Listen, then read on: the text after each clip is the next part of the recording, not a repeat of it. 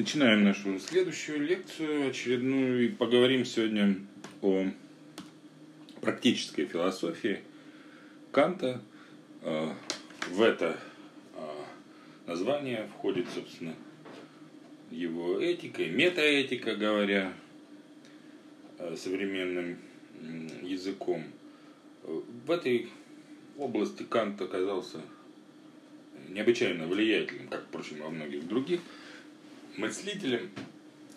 Ну, здесь тоже, как и при обсуждении его теоретической философии, мы сталкиваемся со многими сложностями, интерпретационными проблемами, текстов довольно много, которые вот должны осмысляться, когда мы говорим на эту тему. Это и критика практического разума, и основоположение – к метафизике нравов, которые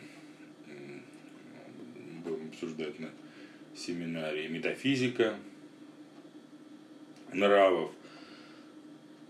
То есть э, поздняя его работа, э, отдельные положения, которые, как многие считают, плохо э, стыкуются с общими его принципами.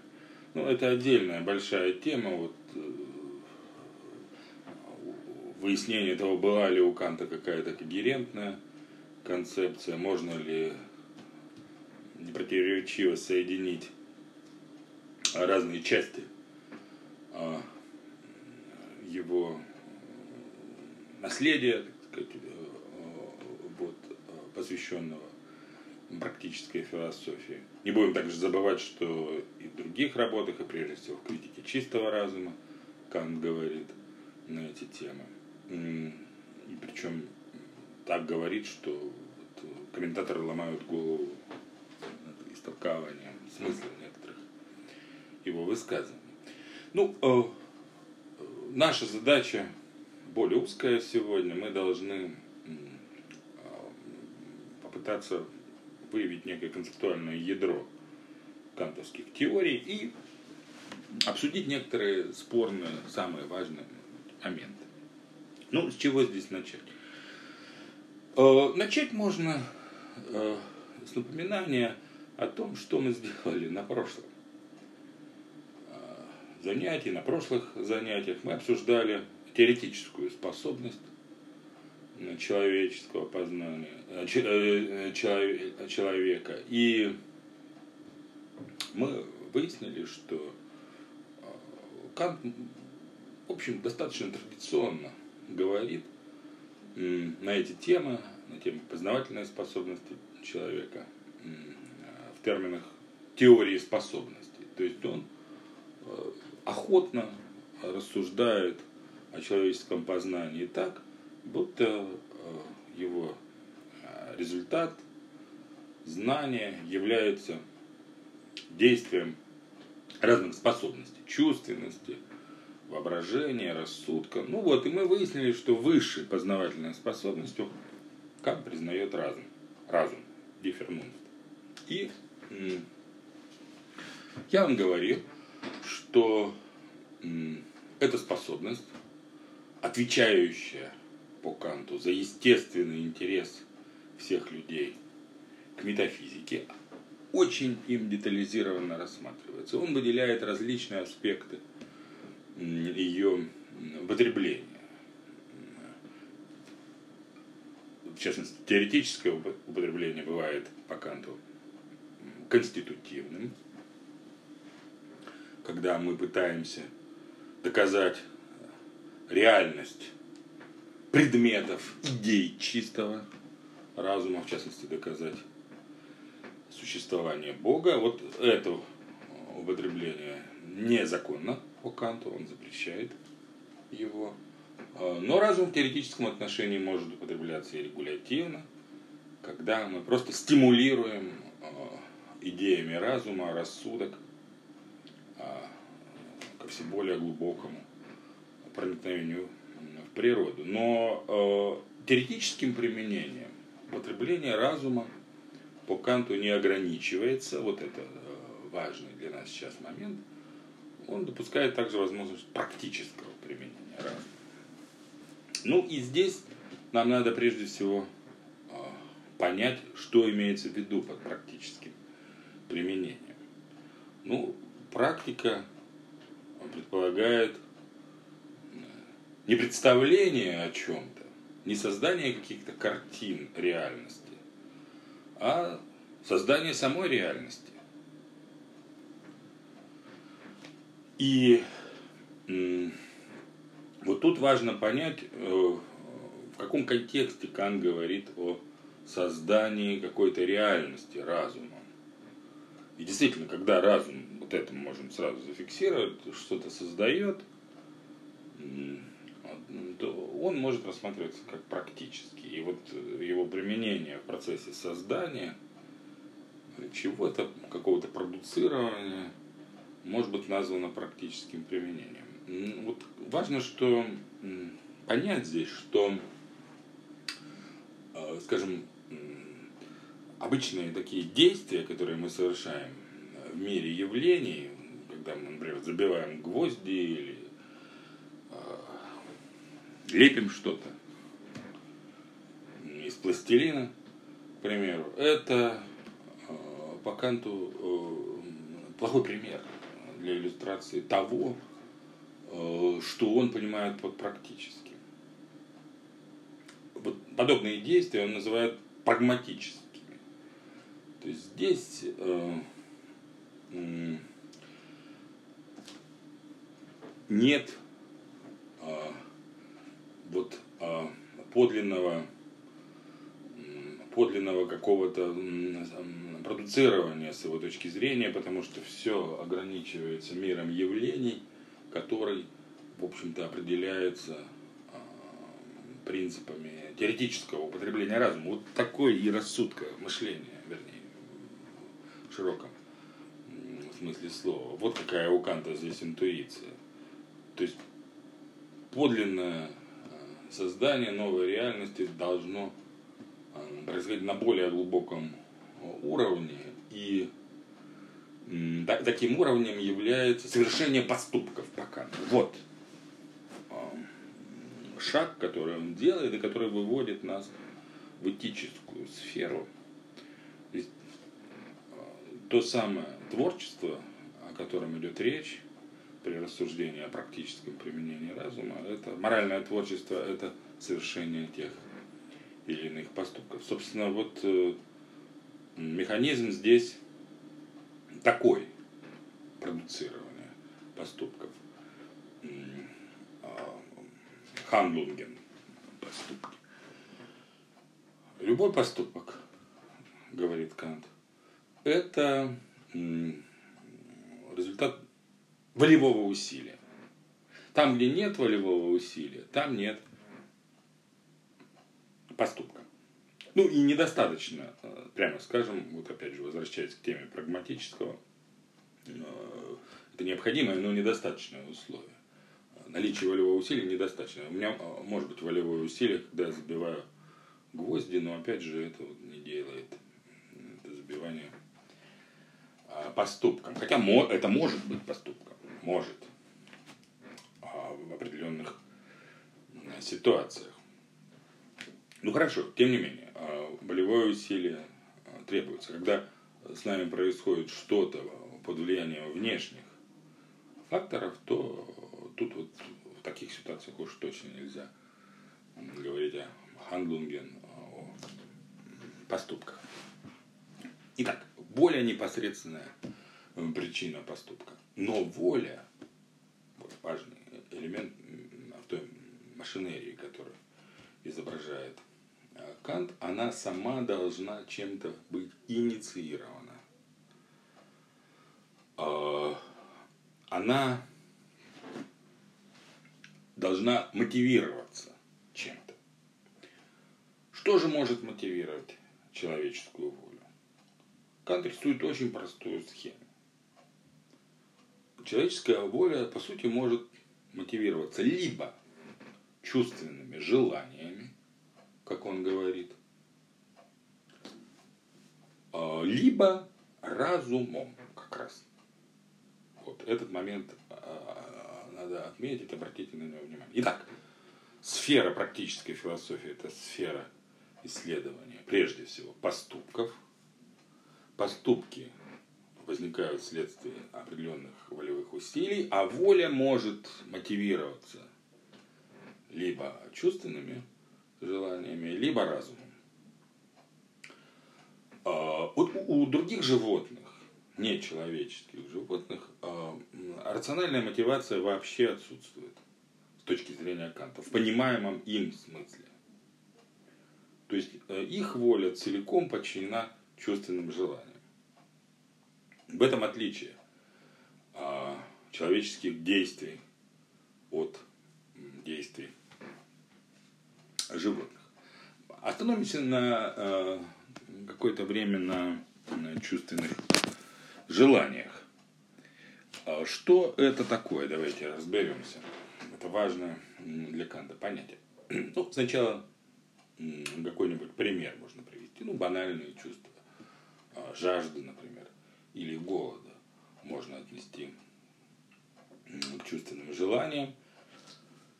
А, это потребности, возникающие в силу а, того, что человек является одним из объектов мира явлений, природным существом, окруженным враждебным миром, который должен искать средства к существованию, выживать в этой непростой среде. И вот, вот в этой ситуации у человека, организма возникают а, человеческого, возникают разного рода потребности, которые вот, э, надо удовлетворять, чтобы сохранить а, существование в конечном счете этого организма. А, Кант не ограничивается этими определениями, э, разъяснениями и делает еще одно важное, очень важное э, замечание. Он утверждает, что, и опять же с этим трудно спорить, что реализация чувственных желаний приносит э, людям определенное удовлетворение, удовольствие, точнее говоря. То есть вот запомните, Кант видит дело так, что когда мы удовлетворяем чувственное желание, мы получаем удовольствие, ну или, по крайней мере, устраняем страдания, которые связаны с неудовлетворенностью этих желаний, но обычно дело не сводится только к устранению страданий, само устранение страданий приносит какие-то позитивные, к тому же, э, эмоции. Так вот, а если бы нам удалось удовлетворить все наши желания, то мы э, достигли бы э, счастья, утверждает Кант. То есть, вот как он понимает счастье. Счастье – это состояние удовлетворенности, ну, в идеале всех чувственных желаний. Возьмите это на заметку, нам потом это еще, этот вывод еще пригодится. Я хочу тут, правда, вот заметить э, уже от себя, так сказать, небольшой комментарий сделать, что Кант не обсуждает детально вот э, один интересный момент. Дело в том, что вот при таком понимании удовольствие и его соотношение с счастьем – происходит, похоже, э, смешение э, счастья и блаженства.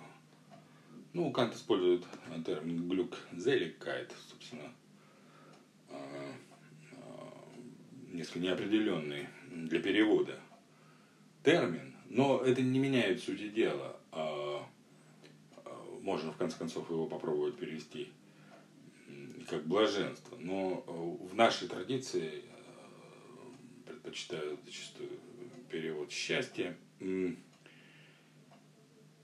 Эти понятия нужно различать. Так же, как нужно различать а, понятия удовольствия и радости.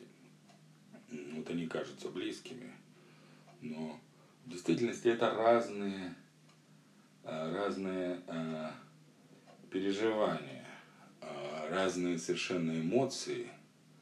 И это, между прочим, можно продемонстрировать весьма неожиданным образом. Вот если вы просто наберете, допустим, таким пекторальным анализом, если вы, скажем, наберете в поисковиках слово счастье, потом слово удовольствие, а потом слово блаженство или другую пару, вот радость, удовольствие, и попробуйте посмотреть, какие картинки связаны вот с этими состояниями, то вы, вам бросится в глаза а, различия.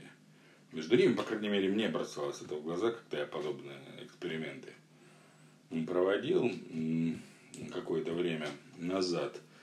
А, когда вы запрашиваете радость и счастье, появляется много картинок, знаете, таких прыгающих людей, поднятыми руками, то есть вот такое активное а, очень выражение эмоций. Это радость и счастье. А удовольствие и блаженство совершенно другие картинки преобладают. Вот такой расслабленности какой-то, неги. Ну, в общем, а, уже этого, честно говоря, достаточно, чтобы понять, что это разные состояния с разной а, каузальной природой и смешивать их нельзя. Ну, если вы, можно и дальше было бы продолжить рассуждение на эту тему, подумать о том, в чем разница между этими состояниями, как к этому подобраться, но э, могу вам сказать, что э, не вдаваясь в эти детали, что похоже, что радость и счастье, они тоже связаны, как и удовольствие, с удовлетворением желаний, но важно при этом, чтобы это удовлетворение происходило не в каком-то рутинном режиме. Важно, чтобы была какая-то неопределенность а, относительно того, реализуются эти желания или не реализуются. Когда вы, например, болеете за какую-то команду в футбольном матче и очень хотите, чтобы она выиграла, вы не знаете, сможет она выиграть или нет, матч очень сложный. И потом вот это происходит, и вы испытываете огромную, огромную радость, а не просто какое-то рутинное удовольствие, а, которое имелось бы, возможно, в ином случае, когда победа была бы ну, совершенно очевидна. Ну ладно. Теперь, смотрите, а, вынесем это, вот то, что я сейчас говорил, за скобки, просто можете поразмышлять. Э, на эти темы самостоятельно или посмотреть, к примеру, мою последнюю книгу о свободе воли, где там вот в конце я об этих вещах говорю. Но э, вернемся к кантовской схематике, э, к его философии, поступка, к его философии действия. Примем, значит, что вот реализация чувственных желаний – Э, максимально возможно э, в той или иной ситуации приводит к состоянию, которое мы можем, ну, вот традиционно именовать э, счастьем. Ну, а как же быть с детерминацией воли разумом? Как вот это понимать? Ну, как, как устроено определение воли чувственными желаниями, мы интуитивно понимаем. Примеры еще лучше это проясняет. Но а тут-то как? Вот что значит, вот это важно вещь, что разум по Канту определяет э, нашу волю. Чтобы вот с этим моментом разобраться, надо вспомнить, как он понимает э, разум э, на самом таком фундаментальном уровне. Кант связывает разум на логическом уровне со способностью умозаключений вот как э, рассудок он связывал со способностью вынесения суждений, так здесь э, с умозаключением. Причем умозаключение он мыслит вот так достаточно традиционно, так сказать, видя образец умозаключений в, э, в первой фигуре силлогизма, в модусе Барбара, даже можно так, наверное, сказать. И, то есть, вот мы ищем какую-то общую посылку, типа все А есть Б. Ну и вот дальше совершаем какие-то дополнительные шаги и приходим к умозаключению, а, к выводу. Но вот э, способность разума – это поиск каких-то всеобщих условий тех или иных тех или иных тезисов. Вот это он четко проговаривает, и нацеленность разума на всеобщее как раз предельная, а, как раз и позволяет нам понять, как происходит влияние разума на волю. А, наш поступок по Канту тогда лишь может быть назван определенным разумом, так? когда этот поступок подчиняется некоему всеобщему принципу, некоему всеобщему правилу. Когда этот поступок, ну, э, допускает универсализацию, иными словами. Сейчас я поясню, что это значит по Канту.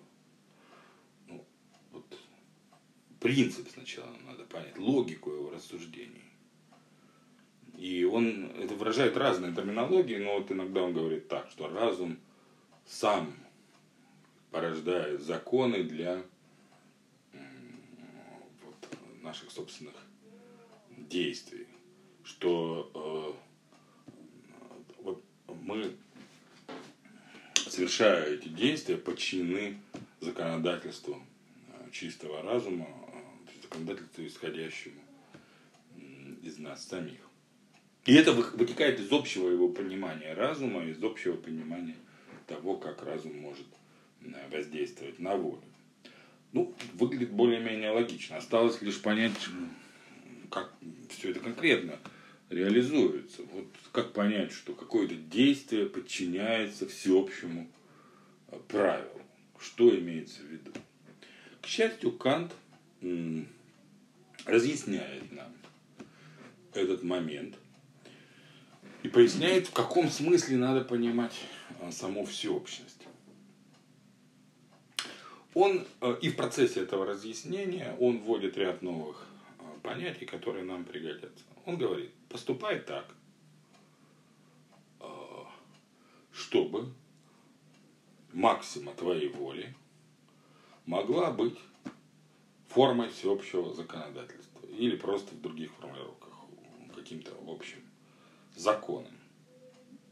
Вот, это тут вот в этой фразе слышится долженствование, оно выводит нас в этическую плоскость, но мы к ней вернемся еще. Пока мы от нее даже отвлекаемся, мы просто говорим о том, что значит вот э, воздействие разума на волю. Мы еще не ввели эти этические понятия, скоро это сделаем. Ну, пока лишь вот важен сам смысл этого утверждения. То есть об универсализации. То есть, когда вы совершаете действие, продиктованное чистым разумом, это действие может должно быть таким, чтобы оно могло стать всеобщим законом. Все, э, сразу же хочется спросить, всеобщим законом для кого? Для чего? Для других людей, отвечает Кант. Для людей вообще, для человечества вообще, включая вас. То есть, э, вы что-то делаете, говорит Кант. Вы э, планируете совершить какое-то действие, например, в, в конкретной ситуации по отношению к какому-то конкретному человеку. И это действие, ну, можно, в общем, в абстрактном виде представить. Ну, скажем, вы кому-то задолжали, это немножко модифицированный кантовский пример. И вы, пришло время возвращать деньги. И вы думаете, вернуть их или не вернуть. И, например, решаете для себя, я не буду возвращать. Вот это а, то действие, которое вы собираетесь совершить. Если его в абстрактном виде представить, то его можно артикулировать в качестве максимы субъективного вот такого принципа поведения. И в данном случае максимум это будет звучать так. Не возвращать деньги, взятые в долг. Вот какой максиме вы совершаете, э, собираетесь в данном случае следовать. Не возвращать деньги, взятые в долг. Так?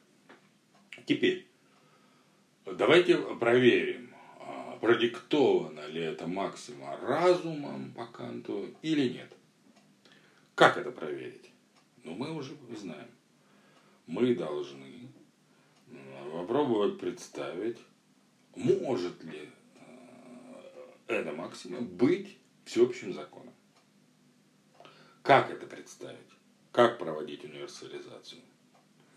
Ну, своего рода мысленный эксперимент Кант нам предлагает провести. Давайте вообразим или помыслим, точнее, что все люди, которые получили деньги в долг, не будут их возвращать. Вот в каком случае максимум становится общим законом, когда все так себя а, начинают вести. Так? Ну и что? А как понять, может ли это максимум быть общим законом или нет. Ну вот мы представили, что все люди, взявшие деньги в долг, их не возвращают. Э, представили, ну вроде все нормально. Никаких противоречий, казалось бы, там нет, но не все так просто, говорит Кант. Немножко конкретизируйте этот образ. Если никто не будет возвращать деньги, говорит Кант, взятый в долг, то их никто, логично, допустим, никто просто не будет давать тогда в долг. Ну, дача денег в долг предполагает возможность их возвращения. Если вы знаете, что деньги не вернут, это уже не отдача денег в долг. Верно? Это какое-то дарение – может быть. Но в любом случае не отдача в долг. При всеобщем представлении, что они не будут, не будут возвращаться. Но проблема-то в том, что если а, значит, при таком предположении никто денег в долг давать не будет, то и не вернуть эти деньги тоже не получится.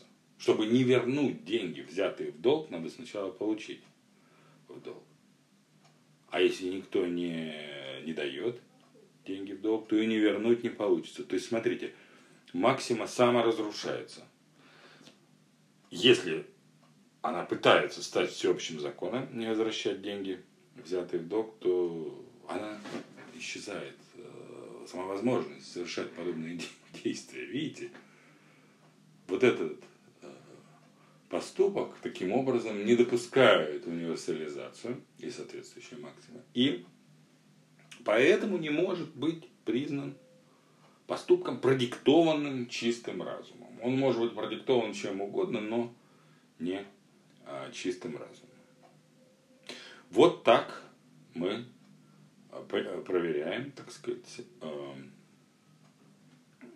а, происхождение того или иного поступка. Ну, правда, э, есть, тут надо сделать несколько оговорок. Кант э, утверждает, что на самом деле, это глубокая, безусловно, мысль, а на самом деле э, очень трудно понять реальные мотивы действия. Дело в том, что действие может по форме, по форме быть таким, будто оно продиктовано разумом. То есть мы можем совершать такие действия, которые могли бы быть а, универсализируемы, точнее максимы которых могли бы быть универсализируемы а, представлены в виде всеобщего закона. Но вот, так, вот такие действия можем совершать не только, утверждает он, под влиянием разума, но и под влиянием, к примеру, каких-то корыстных соображений. То есть вот я могу вернуть деньги взятые в долг, но это не значит, что этот поступок продиктован разумом. Понимаете? То есть он может, подобный поступок, быть продиктован разумом, но э, может и чем-то другим быть продиктован, какими-то эгоистическими, корыстными соображениями. И, и понять в реальной э, ситуации, чем именно продиктован поступок, как поясняет Кант, невозможно. Это может знать только Бог, если он существует. Давайте теперь э, поговорим поподробнее о том, к чему мы уже, собственно, подталкиваемся ходом предшествующих рассуждений. Э, о связи поговорим э, вот, про поступков, продиктованных чистым разумом, и моральных поступков. Связь это вот уже просто напрашивается, ее так и хочется установить. Но давайте поразмыслим все-таки сначала о, о специфике моральных контекстов и э, подумаем, не может ли это усилить вот то ощущение, что здесь есть какая- какая-то связь, потому что, ну, очевидно, что, допустим, невозвращение в долг склонно взятых денег, склонно восприниматься нами как аморальный поступок. И видите, он не выдерживает универсализацию. Значит, э, возвращение денег, это моральное действие, оно выдерживает универсализацию, проистекает из чистого разума. Здесь, значит, какая-то вот связь напрашивается. Ну, э, как перейти вот все-таки на моральную уже терминологию здесь и более плотно это все увязать? Можно это сделать по-разному. Самый, может быть, простой способ обратиться к непосредственным нашим моральным интуициям. Ну вот давайте разберем другой пример, который Кант рассматривает в своих произведениях. Очень понятная ситуация, когда один человек видит другого человека, который нуждается в немедленной помощи, ну, хрестоматийные случаи, лед куда-то он проваливается, и второй может ему без особого риска для себя прочим а, помочь, э, а может и не помогать, пройти мимо. Ну и вот вы видите, представьте себе такую ситуацию, и э, второй человек помогает, помогает первому. Ну, первая наша реакция, э, вот тут работает непосредственно наша моральная интуиция, одобрить поведение второго человека, ну, а если он не помогает, то не одобрить. Ну, давайте не будем рассматривать случаи, когда он не помогает. Остановимся на ситуации, когда он помогает. Вот, казалось бы, типичный случай морально значимого поступка, доброго поступка. А, но э, предположим теперь, что вам стали известны какие-то новые детали. И вы выяснили, что э, этот человек рассчитывал, который помог, знает того человека, которому он помог. И что этот первый человек, нуждавшийся в помощи, должен вернуть тому, продолжим нашу линию с долгами, э, должен вернуть тому, который ему помог, огромнейшую сумму денег в ближайшее время. Более того, вы узнаете, что буквально через там, 20 минут после того, как он ему помог, он прошел, продолжал идти вдоль берега.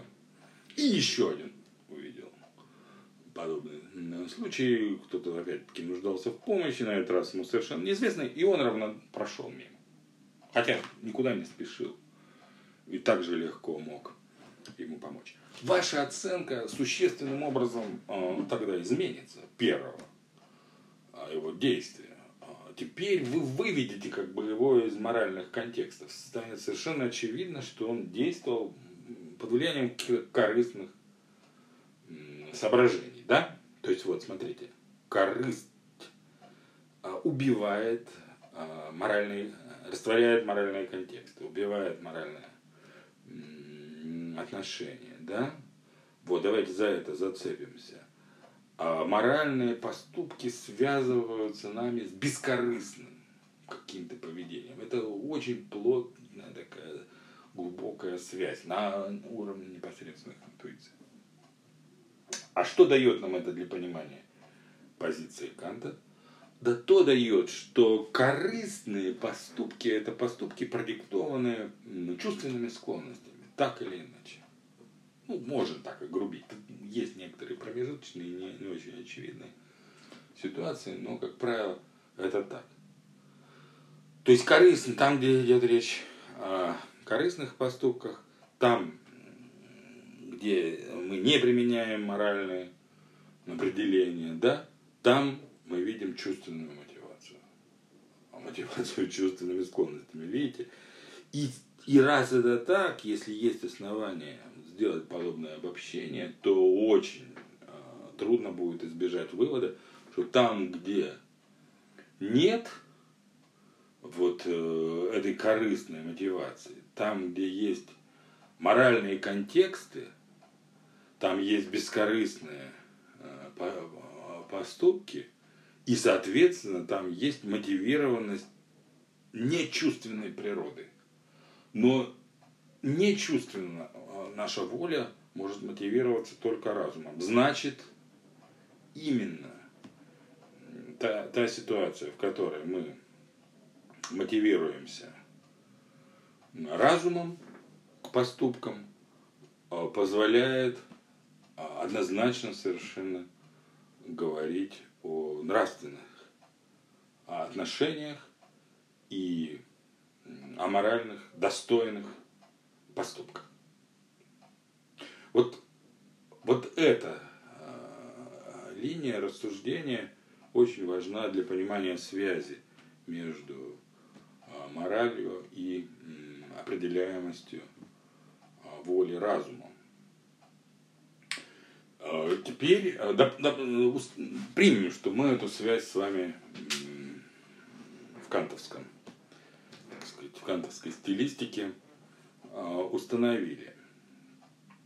Ну и тогда мы получаем возможность сделать следующий шаг. И назвать вот те предписания, которым мы должны следовать, чтобы наша воля детерминировалась чистым разумом, вот эти самые предписания мы можем назвать моральными законами. Ну или если говорить о самом универсальном принципе, моральным, зак, моральным законом. Моральным законом. Кант так и делает. И однако он уточняет, что этот моральный закон выступает, происходящий из разума, э, выступает для нас в качестве императива то есть принуждение, причем не какого-то обусловленного чем-то принуждения, гипотетического императива, а в качестве категорического императива, то есть безусловного принуждения. Вот как мы воспринимаем моральный закон. Он висит над нами э, в качестве вот такого безусловного принуждения. Ну, разберемся с этим. Это, опять же, важный момент, потому что э, понимание этого обстоятельства, вот, природы категорического принуждения, позволяет нам понять специфику самих моральных законов по Канту. Моральные законы отличаются от законов природы. Вот что э, надо здесь иметь в виду, прежде всего. В чем отличие? Ну, отличие в том, что законы природы имеют отношение к сфере сущего, а Э, моральный закон к сфере, к сфере должного. К сфере должного, и это означает, что его э, применение морального закона не гарантировано, не является каким-то автоматическим. Законов природы можно, нельзя избежать. Они применяются во всех случаях. А вот законы морали, они не будучи необходимыми по своей сущности, тем не менее, не являются необходимыми в своем применении. Вполне можно жить, не следуя моральным законам. Значит, то есть они необходимы, но в сфере должного. в идеальном мире, если хотите, в царстве целей, как иногда выражается Кант, они были бы э, актуальны, необходимыми. Ну, ну, их можно.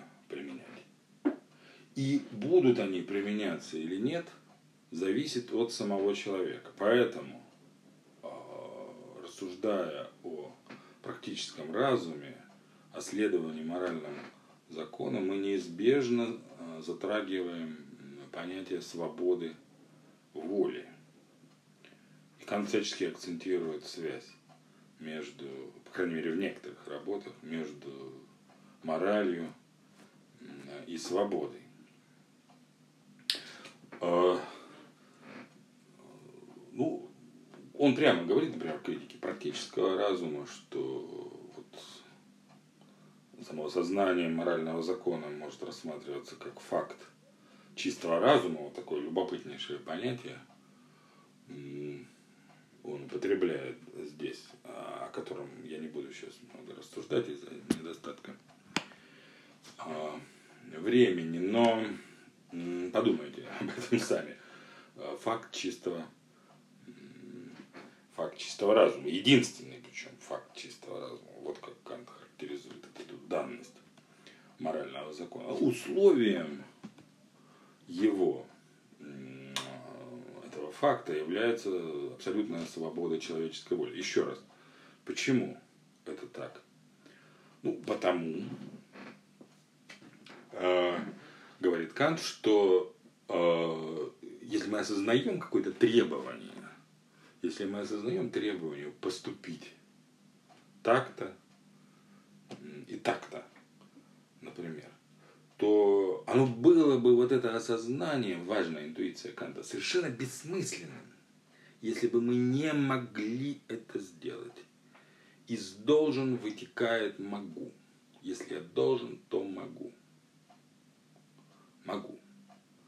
Значит, если я осознаю, что должен помочь какому-то человеку, то я могу это сделать как бы сильно – те или иные чувственные склонности не, не мотивировали меня к другим поступкам.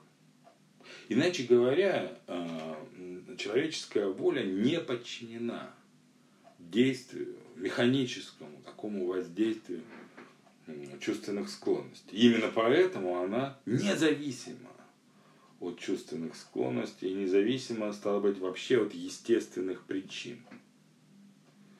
А независимость от естественных причин, как мы знаем, а, объявляется а, Кантом свободой. Свобода – это беспричинная причинность. Вспомните третью антиномию. Ну и из третьей антиномии мы а, знаем же из ее решения, точнее, что вот подобная свобода, предполагаемая, стала быть, моральным законом, может существовать только в номинальном мире. И тем самым рассуждения Канта о морали выводят его к э, каким-то допущениям, постулатам, как он их называет, относительно устройства нашего номинального «я». Мы вынуждены мыслить дело таким образом, что вот есть э, человек как феноменальное существо, и все его феноменальной жизни подчинено естественным причинам. И это не только какие-то физические процессы, но и сцепление мотивов, мотивов, эмоций, переживаний. То есть все это справедливо и для внутреннего мира, для эмпирического характера человека, как выражается Кант в критике практического разума. Ну, а, но Э, с другой стороны, мы должны мыслить делать так, что человек обладает не только эмпирическим, но и интеллигибельным, умопостигаемым характером.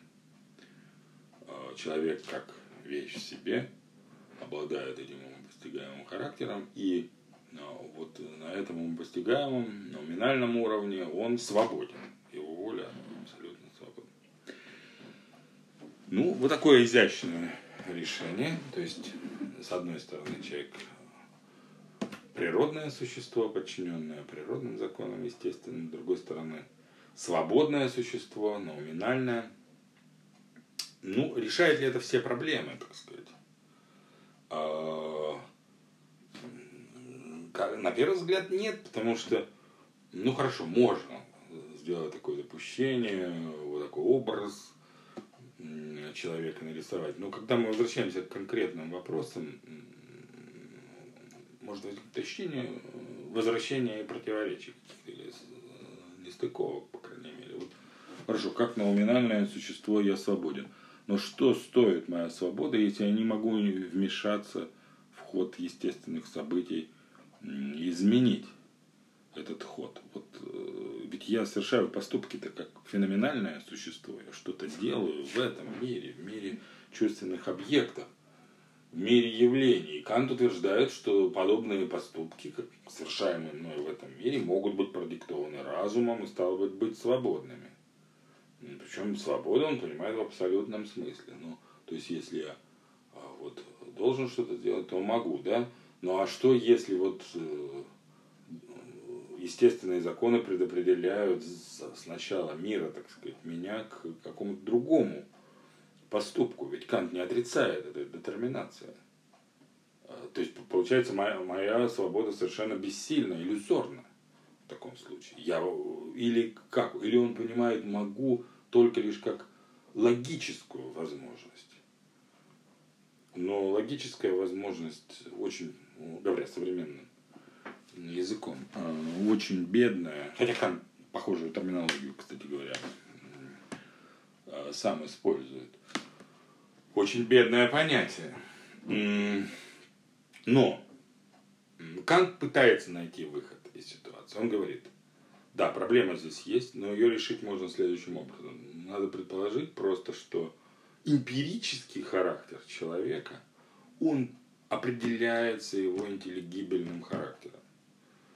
То есть э, вот эти свободные акты человека как интеллигибельного существа в любом случае надо мыслить совершаемыми вне времени. Это какой-то вот такой вневременной выбор в пользу, если хотите, добра или зла. И вот этот вневременной выбор, он лепит эмпирический характер человека. Ну, противоречия в таком случае снимаются. Что-то вроде гармонии возникает между предопределенностью, естественными причинами и свободным выбором. Но это порождает массу других трудностей. В конце концов, ведь мы же существуем не изолированно от других людей. Вокруг нас есть другие люди, которые совершают свои выборы, у которых есть свои эмпирические характеры и свои ну, постигаемые характеры, которые определяют их эмпирически. И чтобы все это не рассыпалось, надо допускать гармонию таким образом между интеллигибельными характерами разных людей. А наличие такой гармонии, скорее всего, предполагает того, кто ее устанавливает, то есть существование высшего разума, создающего все эти интеллигибельные характеры, но даже если эту схему проводить, то здесь возникает новая трудность, э, как будет сочетаться это создание интеллигибельных характеров кем-то, высшим существом, с их предполагаемой свободой. Ну, Кант отсекал все подобные рассуждения, но они доставляли и э, вот не конкретизировал эти вещи лишь какими-то намеками, пунктиром, обозначая свою позицию, но это реальная э, проблема, и э, их надо решать, их можно решать по-разному. А, ну, опять же, если кто-то заинтересуется, я могу вам порекомендовать литературу, в данном случае есть что порекомендовать и на русском языке, поэтому э, пишите мне, и я вам дам соответствующие рекомендации. Ну, а мы идем дальше. Идем дальше, и теперь самое время вспомнить, что моральный закон а, выражается вот в такой категорической форме, Кантом не только в этой а, вот, знаменитой формулировке поступать так, чтобы максима твоей воли могла быть формой всеобщего законодательства, но и в не менее знаменитой формуле о том, что мы должны относиться к человечеству в своем лице, в лице других людей, не только как к средству, но всегда так же, как к цели. Мы касались в одной из вводных лекций этой темы уже, но я поэтому лишь напомню вам в новом свете о значимости этой формулы и давайте попробуем э, порассуждать о ее соотношении с вот той первой э, формулой. Вообще, откуда она берется, эта вторая формула, можно, спросить. Ну, а берется она оттуда, что первой формуле, когда речь идет э, о всеобщем законодательстве, уже предполагается, что моральные отношения возникают э, в процессе взаимодействия между людьми. То есть, э, так или иначе, человеческие поступки, хотя у нас есть обязанности моральные по отношению к самим себе, и Кант их обсуждает в метафизике нравов – но все-таки по большей части наши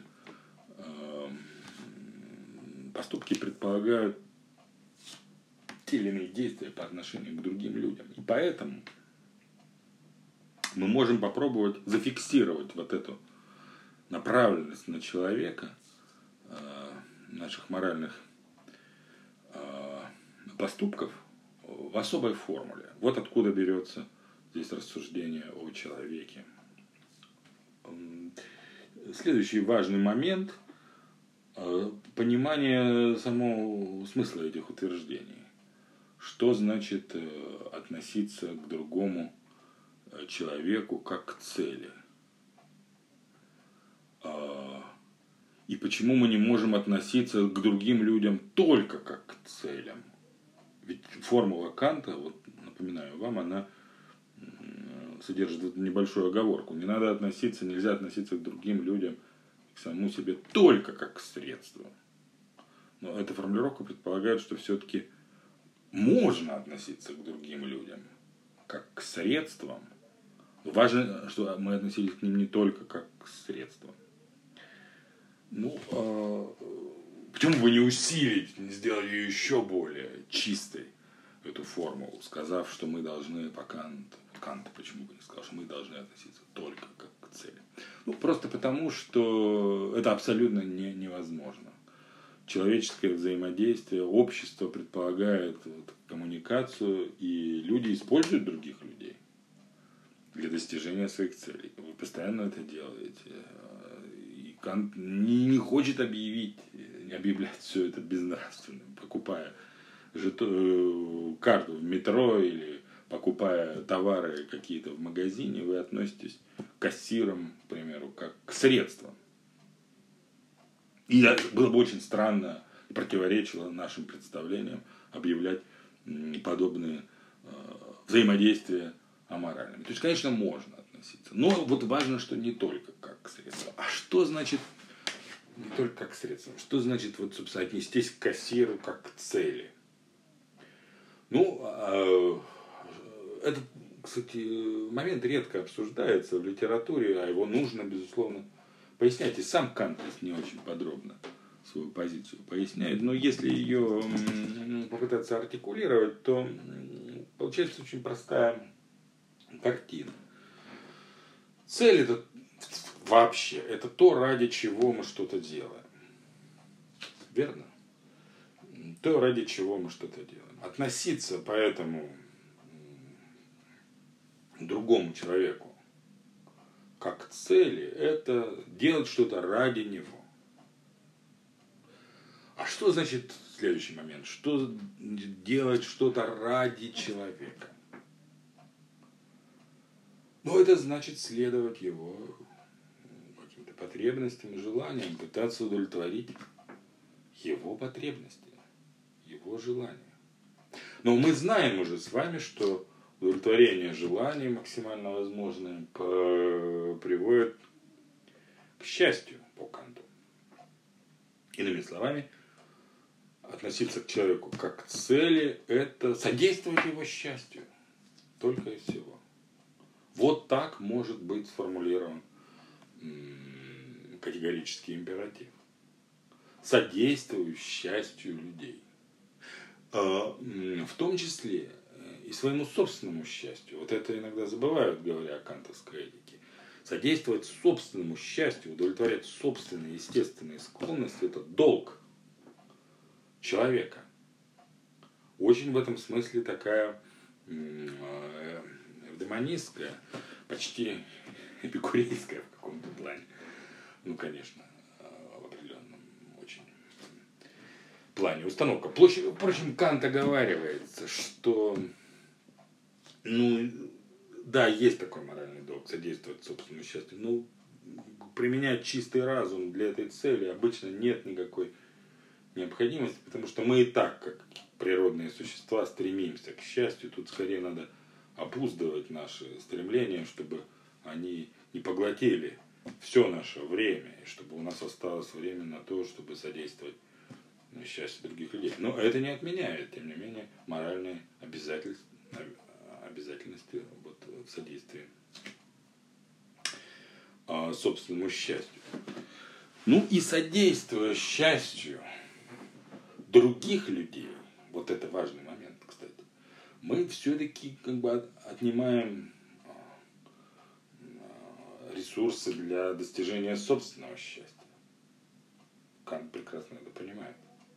То есть чем более вы моральны, тем меньше вообще-то, чем более нравственных, порядочных поступков вы совершаете, тем меньше вероятность того, что вы будете счастливы вот в таком обычном, естественном смысле слова. Э, ну неужели этим исчерпывается отношение морали и а, или нравственного достоинства и счастья? Нет, конечно. Кант утверждает, что моральный человек, да, он, может быть, лишает себя каких-то вот таких жизненных удовольствий, но именно он становится достойным счастья. Запомните эту связь. Именно моральный человек, как никто другой, достоин а, индивидуального счастья. И вместе с тем мы уже с вами отметили, что он как правило, обделен им. Здесь возникает как, какая-то антиномия. Кант склонен даже в этих терминах а, выражать ситуацию, какое-то противоречие. И как же его можно решить? Решить его можно предположением о том, что все-таки а, справедливость восторжествует. Моральный человек достоин счастья, и только моральные люди достойны счастья, но они счастья не получают в здешней жизни.